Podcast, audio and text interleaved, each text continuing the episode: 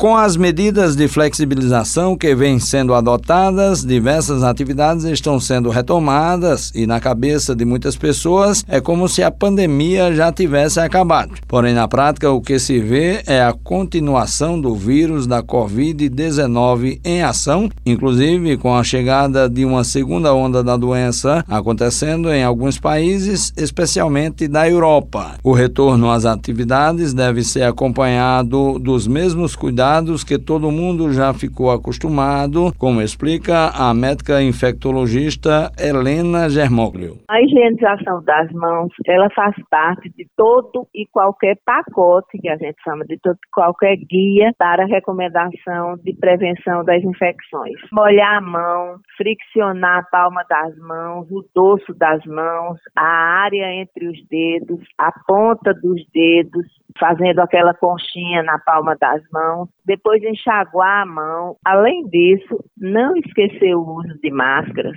evitar a aglomeração de pessoas. Isso aí eu acho que é o ponto-chave na contribuição que nós podemos dar da nossa proteção e dos outros também. Alguns cuidados específicos devem ser observados por cada profissional em seu local de trabalho. A gente sabe que, dependendo do material, o vírus pode passar três dias, cinco dias ou mais naquele material. Então, a gente recomenda que cada profissional, quando ele for iniciar seu trabalho, ele mesmo friccione o seu teclado de computador com álcool, ele limpe também toda a sua bancada. A gente sabe que tem os colaboradores que fazem isso, mas a gente tem que fazer também. A médica vai mais além e diz que os hábitos obtidos agora devem ser mantidos e incentivados nas próximas gerações. É um hábito que devíamos ter desde a infância. A higienização das mãos, ela é um ato